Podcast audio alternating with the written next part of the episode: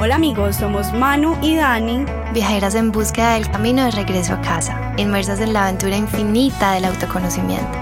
Nos hemos perdido mucho, mucho y muchas veces para encontrarnos y nuestra intención con este podcast es compartirte nuestras experiencias. Experiencias de otros, temas random y otros muy serios. Para acortarte camino o que bueno, por lo menos sepas que no eres el único perdido. Así que ajusta tu cinturón de seguridad, ponte cómodo y disfruta de este viaje.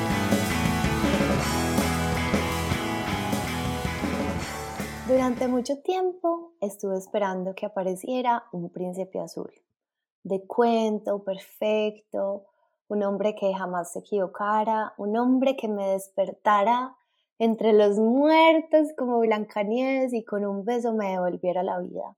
Al punto de devolverme la vida, que yo prácticamente tuviera que entregarle la mía. Renunciar a mi voz como la sirenita para poder estar en su mundo, renunciar a mis sueños, renunciar a mis deseos, renunciar a mi libertad para vivir lo que él dice, porque el hombre manda. Pero no, ya no más. Me la creí por un momento. Ah. Dije, Manuela, ¿para dónde va con esto? Mm, y, yo creo que me lo creí también demasiado tiempo, pensando en esas películas, pensando en lo que vi, pensando en, en uff, sí, lo que era el amor para mí, amigue.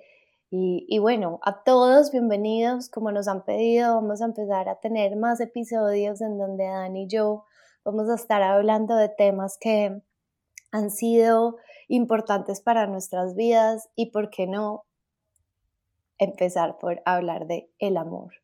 Y yo quiero saber para la Daniela de hace unos años, 10, mejor dicho, la de los 20, porque ahora ya empezó una nueva etapa.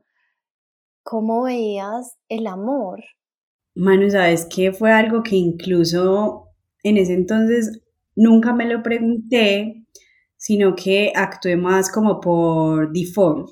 ¿Cierto? Como por lo que veía afuera que mis papás registraban o, veían el amor o lo experimentaban mi hermana, mis hermanos, em, mis amigas incluso. Entonces para mí el amor era que además empecé muy chiquita, pues mi primer novio eh, fue como a los 14 años y yo pues soy súper carenovia, entonces de los 14 como hasta los 16, de los 16 hasta los 19 y de los 19 duré 8 años con ese último novio. Pues he sido, he pasado literalmente de novio en novio eh, y nunca me había hecho esa pregunta. De hecho, solo me vine a hacer la pregunta de qué es el amor para mí en mi última tusa que me dio durísimo y que yo dije, no, no, no, pues esto tiene que ser diferente.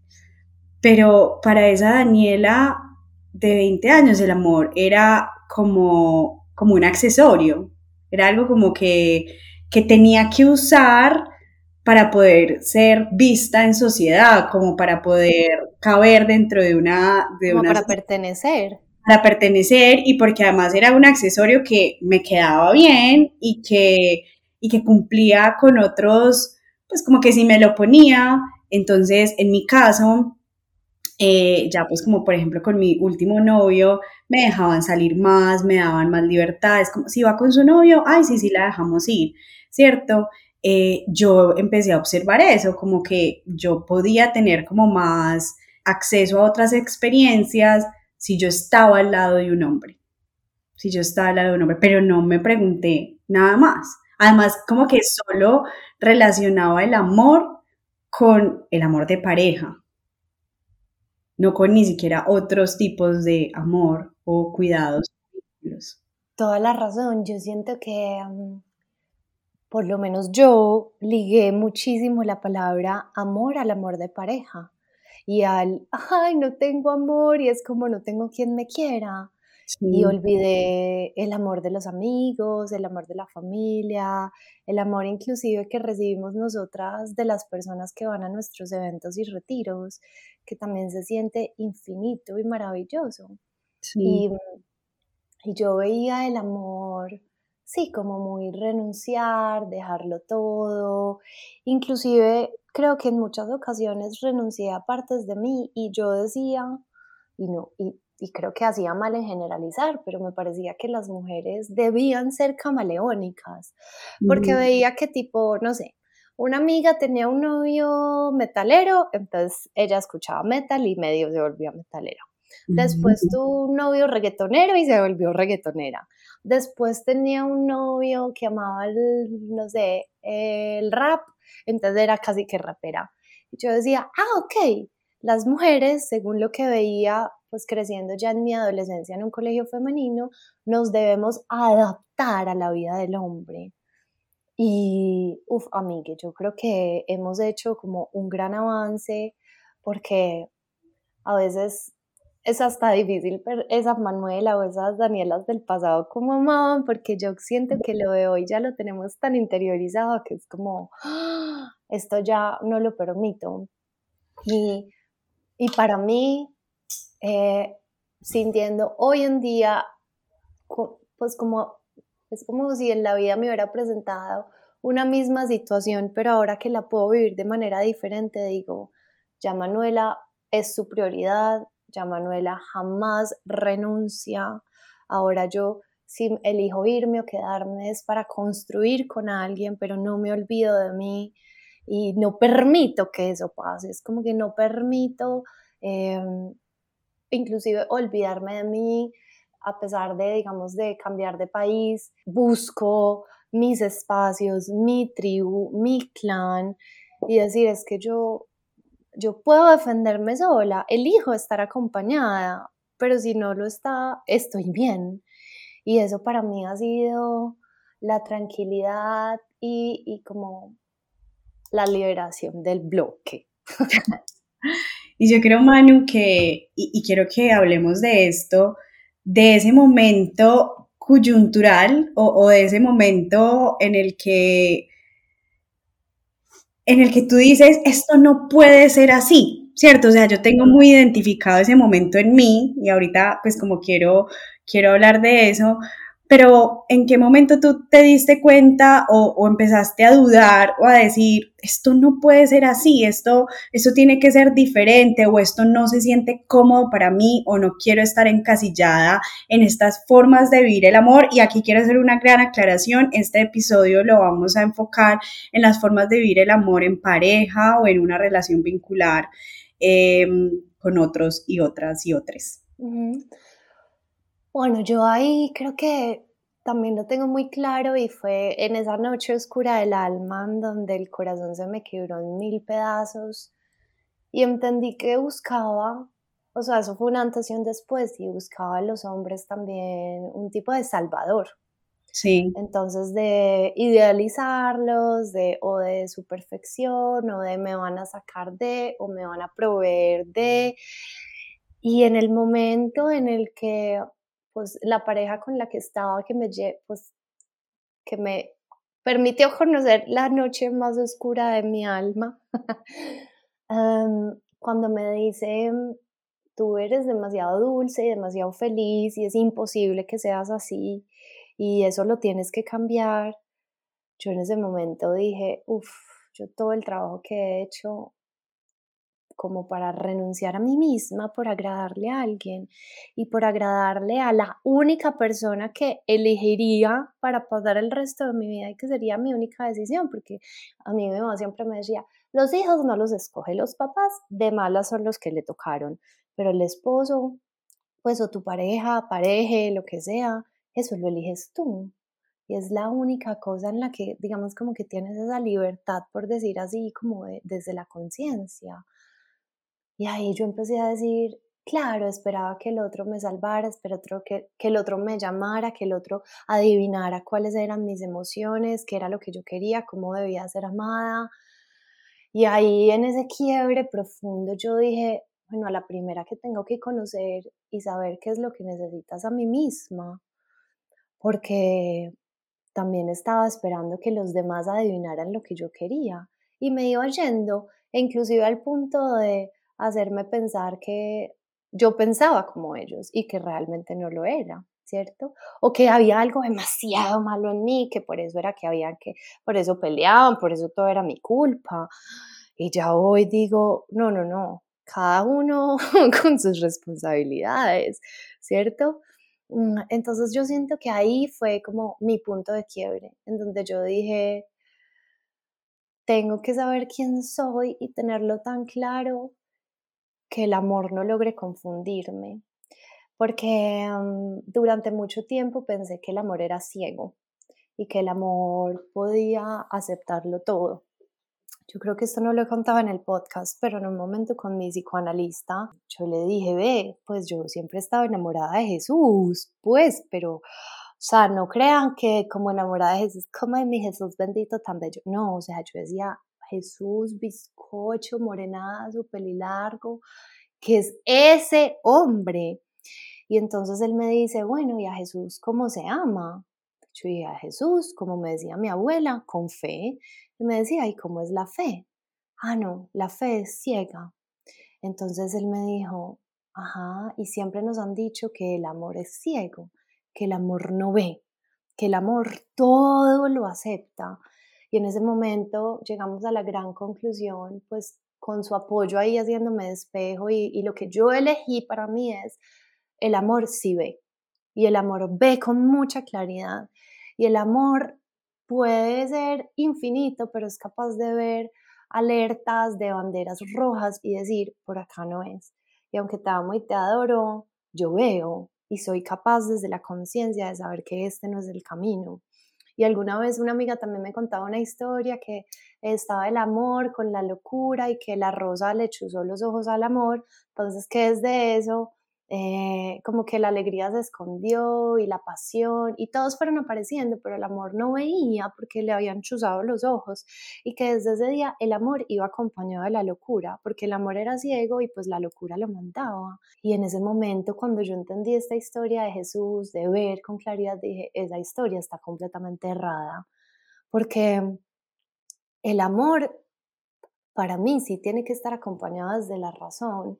Y claro, desde hay un sentimiento muy grande que te mueve, pero, pero que yo sí puedo ver con claridad si la persona que estoy eligiendo tiene proyectos similares, ideas similares, tan sencillo como una, un proyecto como de ser papá o no. Y si yo siempre que bien saben he querido ser mamá y el otro peludo me dice que no, pues tengo que llamar a la razón y decir, muñeca, ¿quieres renunciar a tu sueño por estar con alguien? O quieres seguir siendo fiel y saber que va a haber otro alguien que sí quiera acompañarte en este proceso y que lo quieran hacer juntos. Y entonces desde ese momento yo dije, el amor ve. Y con eso que cuentas, Manu, yo conecto con algo que me parece muy importante y es no hacer generalizaciones de la forma en la que nosotros concebimos el amor, ¿cierto? Porque creo que una de estas cosas que nos lleva a, o bueno, voy a hablar en mi caso y lo que conozco también de ti, es que no todas las personas buscamos lo mismo. Entonces, cuando yo me di cuenta que yo no buscaba, por ejemplo, lo mismo que tú con relación a una pareja eh, o, o a mi alrededor, ¿cierto? Entré como en una especie de caos porque pensé, yo estoy mal. O sea, algo entre mí está mal. Yo estoy, yo estoy quebrada, yo estoy jodida, yo, pues claro, a mí nadie me va a querer porque yo tengo una forma de amar muy distinta. Y esto lo digo porque siento, Manu, que cuando no nos hacemos estas preguntas que tú estabas diciendo, ¿cierto? Cuando no reconocemos que, que cualquier tipo de vínculo, y aquí me estoy refiriendo al vínculo familiar, al un vínculo de trabajo, cualquier tipo de vínculo, si yo no tengo claro quién soy en ese vínculo, qué es lo que quiero de ese vínculo, cuáles son mis, cómo me quiero explorar yo ahí, cuáles son mis expectativas con relación a eso, es muy fácil que yo me pierda. Es muy fácil que yo no ponga límites, es muy fácil que yo no comunique lo que quiero, lo que necesito, lo que deseo, ¿cierto? Entonces, retomando ahí todo lo que tú dices y, diciendo esto que dejas tan claro como tú introyectaste que el amor no ve y después te diste cuenta que sí, que, que sí podías ver. Entonces, hasta ahora antes de conocer, pues antes de tú saber ese, esa, como ese patrón en ti, ese limitante en ti, pues no veías con, con claridad ninguna de tus relaciones. Ahora bien, eso te diste cuenta porque estabas en terapia, habías hecho mucho proceso, bla, bla, bla, bla, bla. Y creo que eso es muy, ese es el punto de partida para tener la relación de pareja que uno quiere. Hola amigos, interrumpimos este programa y les prometemos que es con justa causa. Les queremos contar que nos vamos para India, nuestro segundo grupo será al sur, una parte mágica de India donde vamos a vivir su cultura, sus contrastes, la comida, vamos a pasar delicioso, entonces los y las invitamos a que verifiquen toda la información en arroba conecta con sentido para tener la relación de pareja que va de acuerdo con mis necesidades. Y aquí entro yo a contar, y por eso decía, no podemos generalizar las necesidades de nadie, no podemos generalizar tipos de relaciones, que eso es un poco lo que ha hecho el amor romántico y lo que hablabas tú al principio de las princesas de Disney o cómo concebimos el amor. Yo creo que muchas de nosotras crecimos pensando que el amor se veía rojo y todo tenía que ser rojo y rojo y rojo y rojo y rojo y resulta que que de pronto a mí me empezó a gustar naranja y de pronto me di cuenta que hay otras personas que son verdes y entonces encontramos un, un, un, espectro de colores enorme y gigantes y ahí el conflicto porque entonces yo no sé qué quiero y yo fui condicionada y educada a buscar un amor rojo, ¿cierto? Y ahí es cuando empieza como el lío de esto de la idealización del amor romántico. Yo, así como tú, me di cuenta en un momento en el que estaba con mi pareja, con la que llevaba como 8 o 7 años, no sé cuánto llevaba en ese entonces, un ser humano que puedo decir que amo en presente porque ha sido mi maestro, uno de mis maestros más grandes con relación a esto y gracias a él hoy yo vivo el tipo de relación que tengo y tengo la concepción del amor desde un aspecto muy diferente. Yo siempre he sido y creo que esto es un aspecto que ha estado en mí y es súper entregada al amor, pero no solo al de pareja, o sea, al amor, cuando yo, yo conecto con, con el amor o con la pasión en algún lugar, en algún objeto, en alguna situación, me entrego, o sea, me entrego y me gusta. Y, y yo soy de las que digo, no me guardo nada, lo entrego todo, lo doy todo y soy súper como apasionada.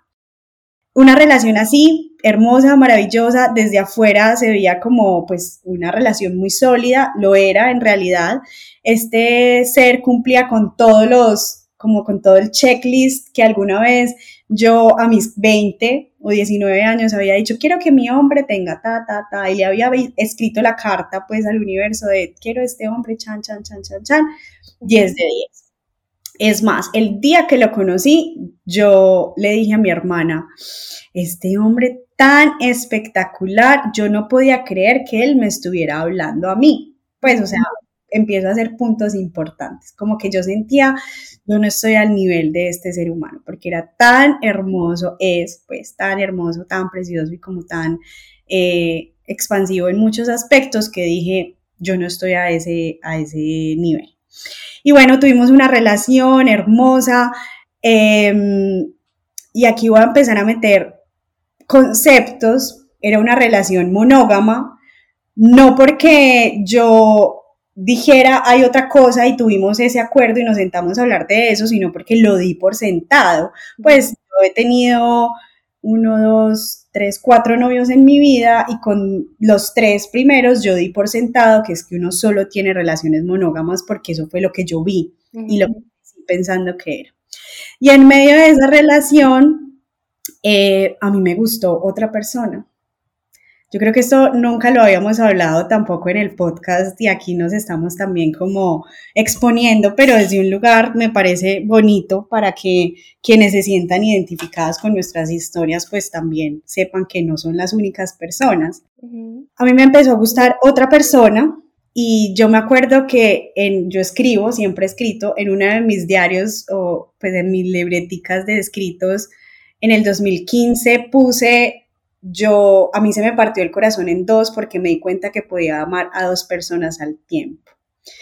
Y para mí eso fue como súper diciente, eso que escribí, porque de ahí empezó todo un proceso en el que yo falto a los acuerdos, pues acuerdos que no teníamos, pero digamos que en ese momento eh, pues, dábamos por sentado que éramos monógamos y me meto con esta persona que me gustaba mucho, mi pareja se da cuenta, se arma un super lío con toda razón, entramos en un bollo ahí como de desconfianza, de, de yo ya no creo en ti, yo ya no confío, bla, bla, bla, y yo con esta encrucijada de yo te amo infinitamente, quiero construir vida contigo, me pareces un ser 10 de 10, pero en la otra mano está este man que me parece un bizcocho, que también eh, llena como mis necesidades en otros muchos aspectos. Y yo, creo, Miguel, que conociéndome la historia, como que despertaba puntos de Daniela que no se habían iluminado.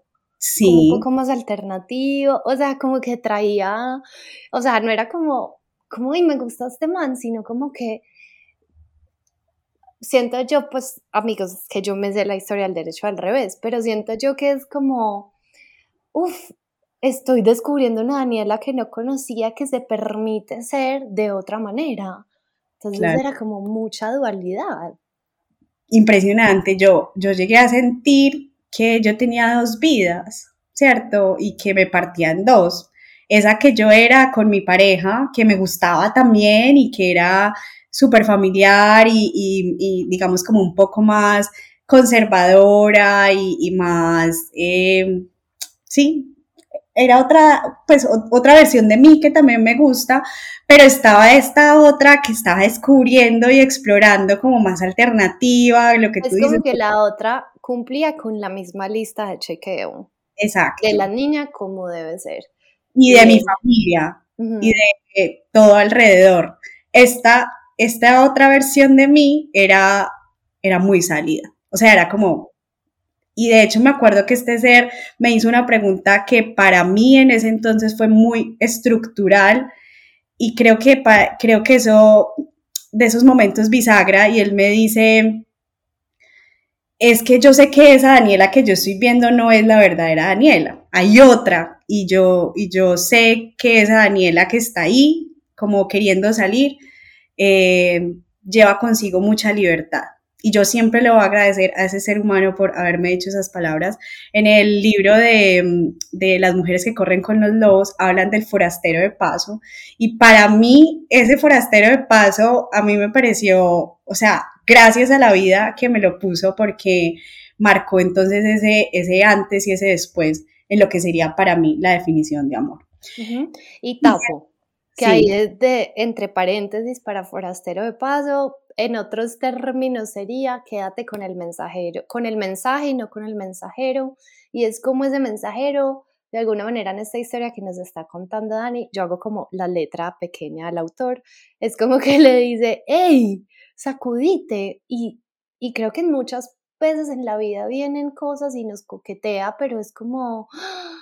no es posible que tú lleves dos vidas, se vuelve agotador pero es como que todo el tiempo estás actuando al punto de confundirte y no saber siquiera quién eres. Y, pues digamos que aquí me adelanto un poco, pero para mí la mayor tranquilidad es saber que yo puedo ser donde sea exactamente la misma Manuela. Exacto, y, y, y creo que esa fue una de las pistas, Manu. Sabes que esa fue una de las pistas en las que yo dije, yo con mi pareja no puedo ser completamente yo, porque esta otra Daniela que yo estoy conociendo también hace parte de mí y yo no podía mostrar esa otra Daniela, eh, digamos que en mi relación de pareja. Después de eso, entonces vino la desconfianza, bueno, ta, ta, ta, mucho miedo también porque yo no había reconocido e integrado esa versión en mí. Entonces yo elegí cortar todo tipo de comunicación con este otro ser y enfocarme a volver a construir mi relación de pareja y la confianza, ¿cierto? Porque además recibía em, comentarios alrededor de cómo vas a dejar ir ese hombre tan bueno, la cagaste, culpa, culpa, culpa, es ahora tu responsabilidad em, generar pues como la, regenerar la confianza. El caso para ya ir como acortando esta historia es después de dos años de, esa, de ese momento eh, bisagra, yo elijo terminar con este ser humano para darme el permiso de explorar el concepto de amor, para decir, yo no sé qué es el amor para mí en este momento, pero intuyo que no es esto que estoy viviendo con esta persona. O sea, yo no sé qué es, pero hay algo que me dice, mm, tal vez no es acá. Y me quiero, y tengo dos posibilidades. Uno, quedarme acá, que estoy cómoda, estoy contenida, estoy feliz. Eh, vuelvo y digo, es un ser que no terminé con él por falta de amor. O salgo a explorar y no sé qué me encuentre. Y mm, creo que también fue ese no sé qué encontrarme que hoy me tiene viviendo una exploración de amor distinto, que ahí es cuando, cuando llego a esta gran conclusión de no todas las personas buscamos lo mismo en una relación de pareja. Y aquí introduzco otro concepto que es los modelos relacionales. Me di cuenta que, pues, Manu, y, y, y aquí me encanta porque tenemos las dos perspectivas, Manu se siente muy cómoda teniendo un modelo de relacional monógamo, ¿cierto? Como que, que también Manu, y ya nos hablarás de eso, hasta ahora tú también lo dabas por sentado como, ay, si yo tengo es una relación monógama, porque sí, ya. Y siento que también en esta última relación que tienes fue un acuerdo que hicieron, o sea, se sentaron, hablaron, conversaron, diciendo cómo va a ser nuestro modelo relacional y no lo vamos a dar por sentado, fue una decisión que no es como, es la única opción que hay, entonces ni siquiera se habla, no, es como, tenemos 80 mil opciones de miles de colores, o sea, pero ¿cuál estamos eligiendo? No porque sea la más conocida, significa que esa tiene que ser. Y, y a mí me, me parece muy lindo porque es como que yo hoy siento que sí estoy eligiendo la monogamia, no porque me toca, pues porque me gusta, porque así lo disfruto y me siento completamente tranquila y decir, pues, y amo la gente que elige la poligamia, pero porque lo elige desde la conciencia también, ¿cierto? Como que tampoco porque le tocó o porque está en contra de, no, es como que pues en su naturaleza, en su manera de pensar, le parece perfecta. Entonces siento que cuando elegimos, hace también que nuestra decisión sea aún más responsable. Claro, y entonces eso me parece ir importante dejando aquí como, como pistas, ¿cierto? Para quienes nos estén escuchando y, y puedan, como, como nosotros decimos, aquí estamos perdidos, pero acortamos camino o por lo menos que sepan que no son los únicos perdidos. Entonces aquí estaba Daniela en esa exploración, Manuela también paralelo, viviendo dos cosas distintas. Y entonces llego a este mundo de los modelos relacionales, que, es súper vasto. Eh, yo no tenía muy claro qué quería experimentar, pero sí tenía claro qué no quería o cómo me quería sentir. Entonces, eh, termino con este ser y me empiezo a hacer la pregunta de qué es el amor para mí. Y aquí hay algo súper clave, mano, que parte de todo lo que hemos estado hablando y es, las relaciones para mí es algo que se construyen, que se construye y se eligen y se construye progresivamente. O sea, no es algo como que uno llegue a un resultado final de inmediato sino que es algo que se va construyendo de manera progresiva y tiene mucho que ver con, con mis definiciones, ¿cierto? O con mis hallazgos precisamente de la exploración individual que yo tenga. Y aquí, aquí es algo pues que me gustaría recalcar y es como si yo me he trabajado para hablar mandarín, portugués, inglés, español, italiano, un montón de idiomas, pues voy a ser políglota en ese aspecto, ¿cierto? Como que voy a poder manejar muchos idiomas y voy a poder tener y sostener conversaciones con diferentes seres, pues, o, ¿cierto? Ahora, si yo solo sé español, pues solo voy a poder hablar español. Y en dentro de esos miles de lenguajes, yo tengo todas las posibilidades de elegir yo cómo quiero sentirme y yo cómo voy a conectar. Entonces para mí fue claro en ese momento decir, yo me he trabajado mucho para definir este concepto de amor para mí. Yo quiero que la persona con la que yo comparta o con la que me experimente, mínimo, también se haya hecho estas preguntas. O sea, mínimo también haya hablado portugués, italiano y español, ¿cierto? Como que yo, yo siento que ya ahí no es como que mm, dejamos un poco de lado esto porque nosotras también de antemano, amigues, les contamos, nos enamoramos viendo el chavo, o sea, como súper, y, y, eso es bonito, yo, es una cualidad que yo no quiero dejar de lado, solo que ahora soy un poco más selectiva de cómo quiero desarrollar o cómo quiero construir o a qué le quiero poner atención, ¿cierto? Em, y si quiero vincularme con todos esos seres de los que me enamoro o simplemente ya empiezo a diferenciar el enamoramiento del amor y de la construcción de vida en pareja o en parejas. Y ahí con los lenguajes, pues digamos que yo tomo también el qué es el amor y cómo lo entiendo. Y, y abro aquí el, el espacio para comprender los cinco lenguajes del amor que como tú decías, pues al menos que mi pareja sepa cómo le gusta ser amado. Yo con mi novio, pues lo primero que le dije, bueno, si quieres estar conmigo, haz este test. y, y yo me acuerdo que alguien me decía como, marica, pero va a pensar que estás loca. Yo dije, no, se va a dar cuenta de quién soy porque para mí esto es importante. Y si para él de entrada eso es muy raro y le parece que estoy loca, de una me está haciendo el filtro inmediato para decir, esta no es la persona. Porque son, son cosas de las que yo hablo constantemente. Para resumirles, hay cinco lenguajes del amor, digamos que generalizados claramente, para uno poderse ubicar.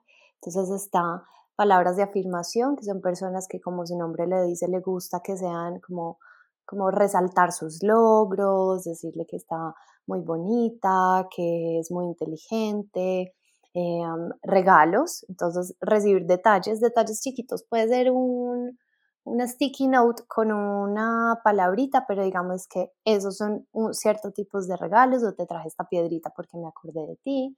Mm, contacto físico, pues ese ya ni lo va a explicar, su nombre lo dice todo actos de servicio, que es como, venga, yo le lavo los platos para que su merced descanse, muy bueno.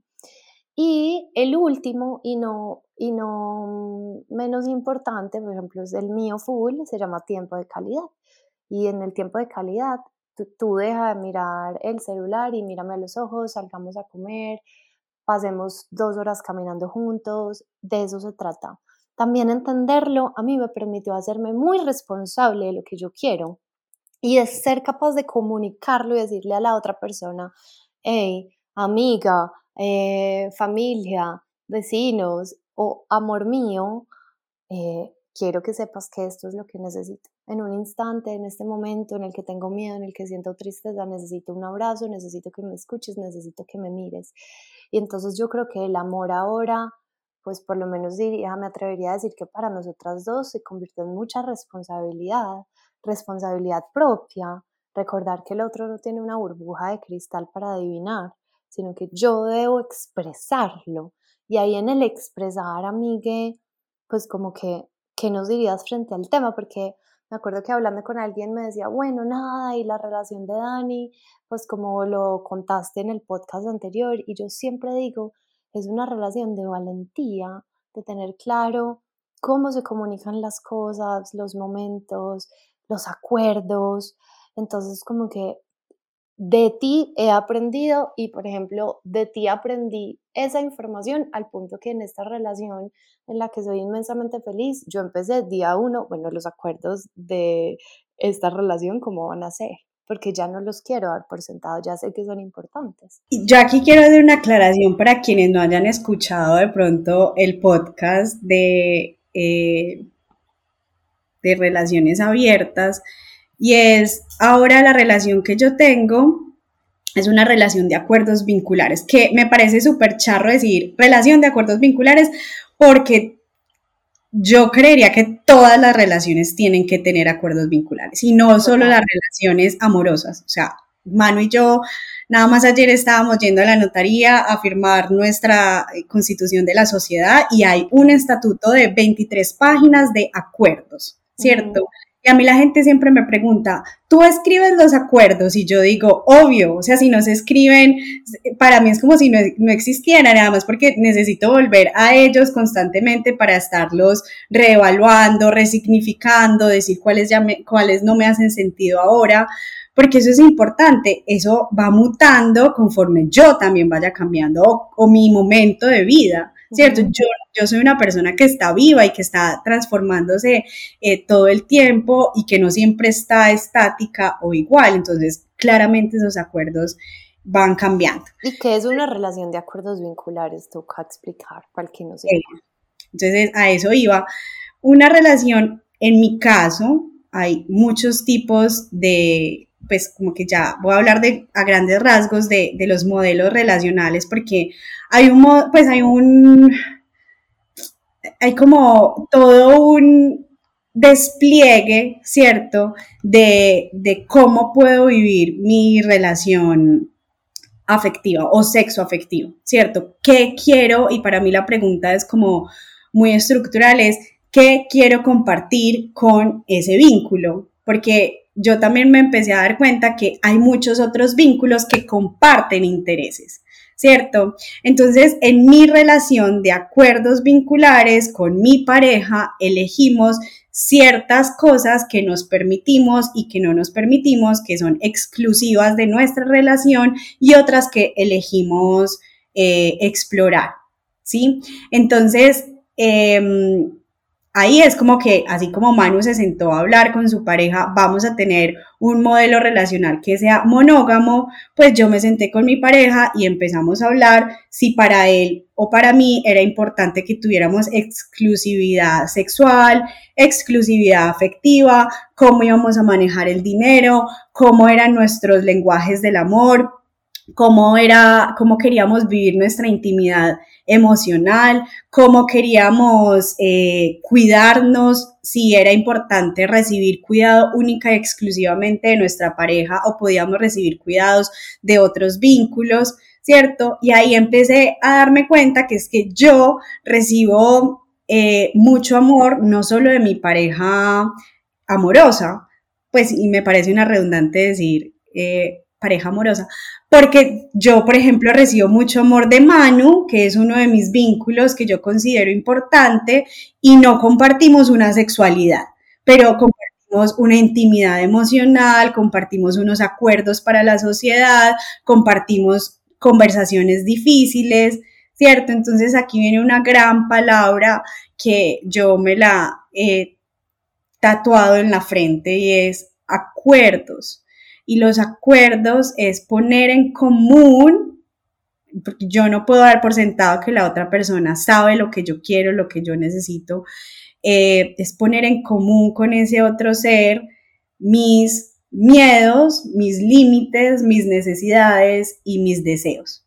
Pero yo no voy a poder saber cuáles son si yo no me lo he preguntado a mí de forma individual, ¿cierto? Qué es lo que me gusta, qué es lo que no me gusta, qué es lo que se siente bien para mí, qué es lo que no se siente bien para mí. Y desde ese lugar, pues yo se lo comunico a este ser para que lleguemos a acuerdos en donde habrá cosas que sean exclusivas de nuestra relación y habrán cosas que no. Entonces, en mi modelo relacional, que es único, que se transforma, que no es un absoluto, eso es algo que también eh, comprendí y es no hay nada absoluto, sino que hay cosas que se van hablando en el camino. Nosotros tenemos unos acuerdos que hasta ahora hemos sentido y hemos experimentado y se ha sentido bien para nosotros y que han ido migrando y mutando con el tiempo también de acuerdo a nuestras experiencias. Y, y cuando decías súper importante hacerse la pregunta, porque es que si uno llega a una negociación y no sabe dónde está parado, entonces, pues no sabes cuáles son tus negociables, tus no negociables y tus límites. Llegar de entrada a esa conversación pues probablemente parezca un poco, pues asuste, porque el otro me puede convencer súper fácil si yo no tengo claro qué es lo que yo quiero, ¿cierto? Entonces como que eso me parece como que hacerle zoom con negrilla mayúscula sostenida y es ¿Qué quieres tú? ¿Qué está bien para ti? Para luego ponerlo sobre la mesa y poder llegar como a esa negociación, a esos acuerdos.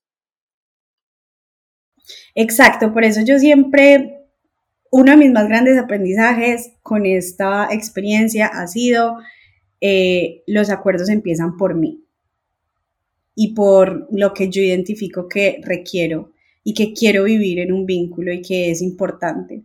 Y luego lo pongo en común, ¿cierto? Y ahí me doy cuenta que hay que negociar y a nosotros nos da mucha pereza negociar y nos da mucha pereza hablar. Y por eso a veces es más cómodo quedarnos en, en dar por sentado eh, ciertas conductas o ciertas situaciones. Entonces, llevar una, una relación, siento yo, una relación eh, vincular desde la conciencia y, y para lo que ha sido en mí el nuevo paradigma del amor, es una relación en la que estamos hablando y comunicándonos todo el tiempo. Y hay comunicación verbal y hay comunicación no verbal, ¿cierto? Y es empezar a entender esos lenguajes también no verbales y cómo yo descifro a, mi pareja y cómo puedo ser lugar seguro para que mi pareja se experimente y cómo soy lugar seguro para que mi pareja o mis vínculos experimenten conmigo, cómo abordo mi cuidado personal, el cuidado del otro y el cuidado de terceros, por ejemplo, en mi caso, porque en mi caso nosotros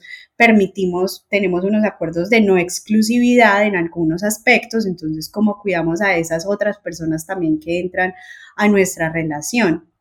Y eso tiene mucho que ver con la responsabilidad propia que hemos hablado todo el tiempo y que ha sido transversal a todos nuestros podcasts y también con, em, con conocerme, con el autoconocimiento y con, con salirme un poco de, ok, si registro que hay algo que no se siente cómodo para mí, si registro que hay algo que, está llegando como a manera de inseguridad, de miedo, de culpa, de celos, de vergüenza, em, ¿cómo puedo yo sacar esto de forma asertiva, comunicarlo con mi pareja y percibir al otro ser o a los otros seres que están ahí como un espacio y un contenedor precisamente para que yo experimente nuevas versiones de mí. Y creo que eso es lo más importante y yo lo que más agradezco de esta relación que tengo en este momento, que me ha llevado a explorar lugares de mí que yo pensaba que no podía ni siquiera experimentar.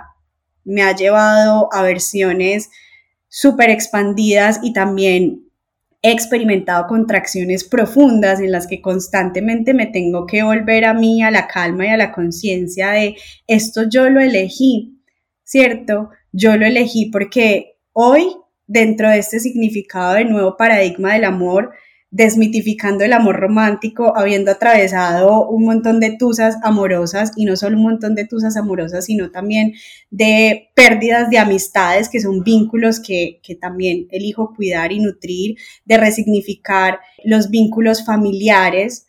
Ahí me doy cuenta que con quienes yo me relaciono o que los vínculos son la oportunidad que yo tengo de dejar huella y son la oportunidad que tengo de como de hacer mi maestría personal. Y ahí cobra sentido cuando dicen la pareja es la gran maestría y hay gente que lo ve como un problema, como hay tan de malas y entonces hay también como que cada uno habla desde su experiencia, no todos los amores como tú decías se viven de la misma manera, podemos elegir vivirlos diferentes y es un espacio también en donde pues como que para mí la, la la riqueza de tener un lugar, una vida en pareja es ese lugar seguro en donde me puedo mostrar vulnerable, en donde en vez de echar, decir, ah, qué celos, ¿para qué la miras? Es como, hoy siento inseguridad y quiero compartir esto contigo y cómo lo puedo expresar. Y creo que pues para mí es como una escuela de manejo emocional al 500%, en donde primero me escucho, me pregunto de dónde viene este miedo, cómo puedo hacer que la otra persona lo entienda y cómo se lo puedo explicar, como para que también pues yo pueda tener la información que necesito para tranquilizarme si es el caso, o que me tienda sus brazos y me diga, aquí puedes llorar y está bien, y este es tu lugar seguro, no es como llegar a la guerra. Y hablando de esos acuerdos, a mí, ya que, pues digamos que yo no sé si sea más fácil o más difícil, pero al menos siento que tú estás por lo menos constantemente revisándolos, entonces eso te ha hecho por lo menos más experta que yo. ¿Qué tips o qué nos darías como para aprender de esto, de los acuerdos, de la comunicación? Yo creo que empezamos con algo básico y es, pues donde sea que lo puedan anotar, anoten esto y, y para mí ha sido primordial. Ahí Manuela ya está cogiendo el lapicero, anote. Los acuerdos empiezan por mí. Los acuerdos empiezan por mí por mi autoconocimiento, por el reconocimiento de lo que yo quiero experimentar en un vínculo de pareja, por el reconocimiento de mis necesidades, de mis anhelos, de mis límites, de mis miedos, de los lugares oscuros dentro de mí. Porque, porque a veces pensamos, y esto creo que también va muy idealizado con lo que aprendimos del amor romántico, y es eh, que la pareja va y, cobra sentido lo de la media naranja, ¿cierto? Como que la pareja va a amar esa media naranja. ¿Y la otra media qué? Y para mí es, yo soy toda la luz y toda la sombra.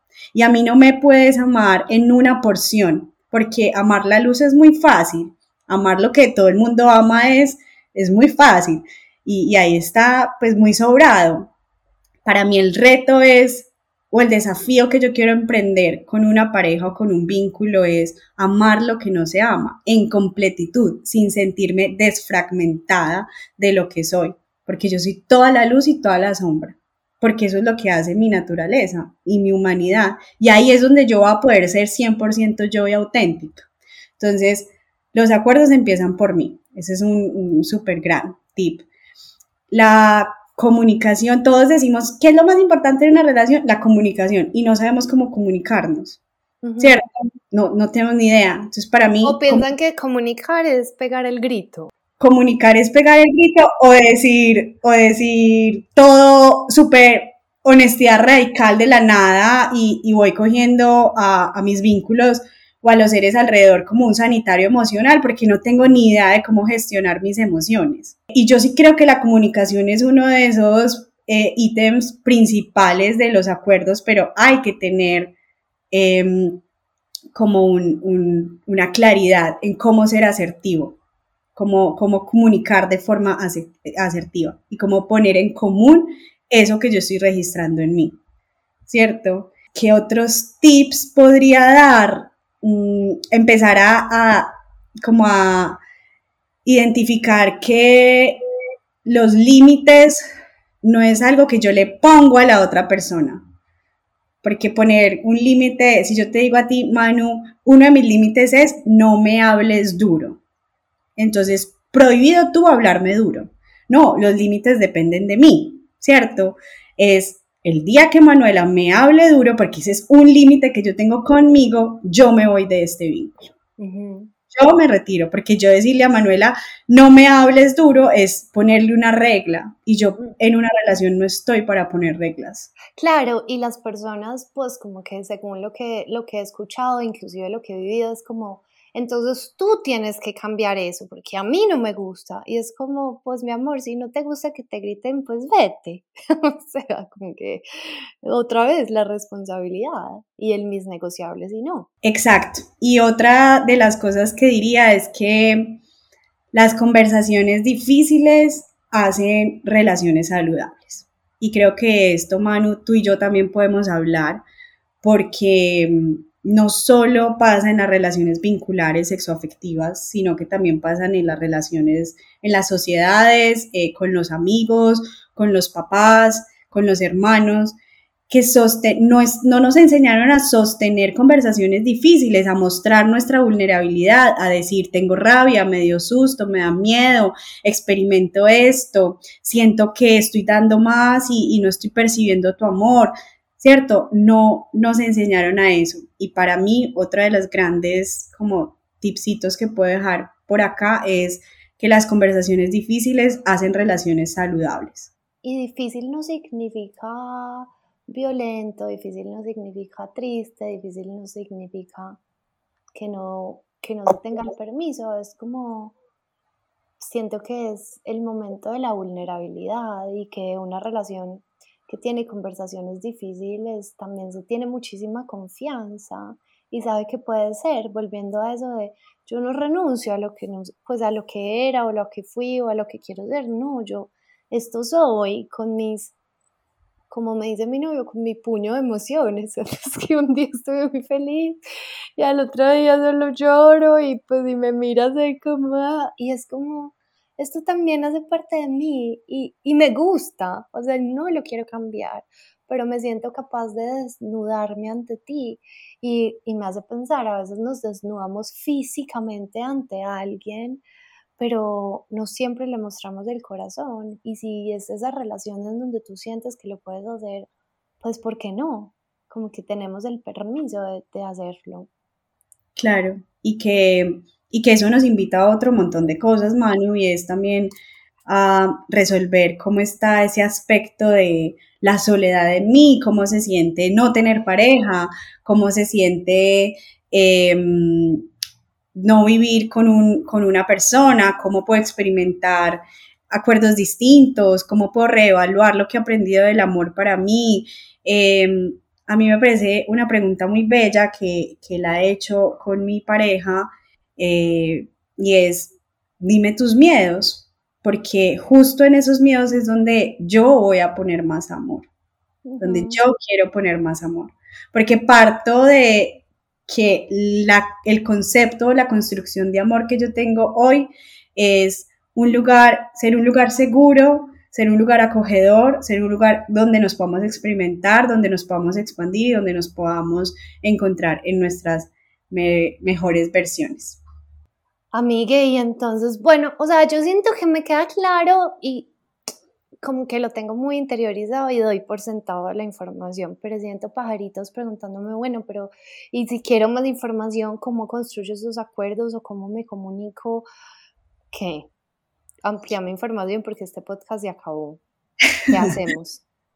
pues justo estoy en, en la aventura de crear una masterclass, porque son muchas las personas que se me acercan después incluso de que grabamos el podcast de, relaciones abiertas, que quieren experimentar sus acuerdos vinculares y no saben cómo empezar o, quieren simplemente em, ver como ese abanico de posibilidades de cómo, cómo vivir una relación diferente y lo más importante, cómo generar acuerdos y comunicarlos estoy creando una masterclass que va a ser el 12 de julio, 7 pm, hora Colombia, va a ser online y es precisamente un espacio para hablar de todos estos temas. Eh, va a estar muy enfocada a la comunicación y acuerdos en relación de pareja. Que, no tiene que ser abierta, no. poliamorosa, eh, 3, 4, 5. No, porque Como yo. Exacto, porque además en una relación monógama exclusiva tiene que haber acuerdos. Y, esto era lo que iba a decir. Yo lo voy a enfocar como en el abanico de posibilidades de relaciones vinculares, pero esto a mí me ha ayudado a tejer conversaciones, por ejemplo, contigo o con mis papás o con mis hermanos o con quien yo voy a hacer eh, alguna, algún acuerdo o sociedad, ¿cierto? Entonces, claro, sirve para, todos aquellos que queramos poner en común acuerdo y que no, de pronto no sepamos cómo, y lo voy a hacer, Manu, desde un lugar en donde como que voy a responder esas preguntas que a mí me hubiera gustado eh, que me respondieran cuando yo empecé a sumergirme en este mundo y no tenía ni idea de para dónde iba o con qué iba a salir. y va a ser, pues esta clase es precisamente el resultado de, de esta exploración individual y con mi pareja y con los seres también que se han acercado a mí a, permitirme esta exploración. Entonces, pues súper invitados, invitadas a, a, esta, a que construyamos esa conversación. Pues no se la pierdan, además porque literal funciona. Yo me acuerdo que el año pasado le dije a Miguel, necesitamos hablar, tengo celos.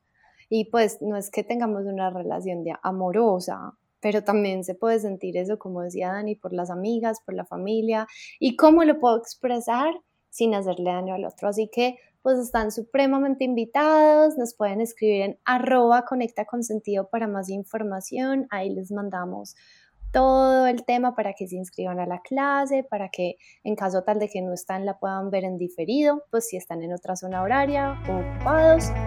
Así que no hay excusas. Y en arroba conecta con sentido también pueden encontrar toda la información de nuestro próximo viaje a India que se llevará a cabo en noviembre de este año 2023. Y bueno, seguiremos comunicándonos. Que tengan una feliz y maravillosa vida.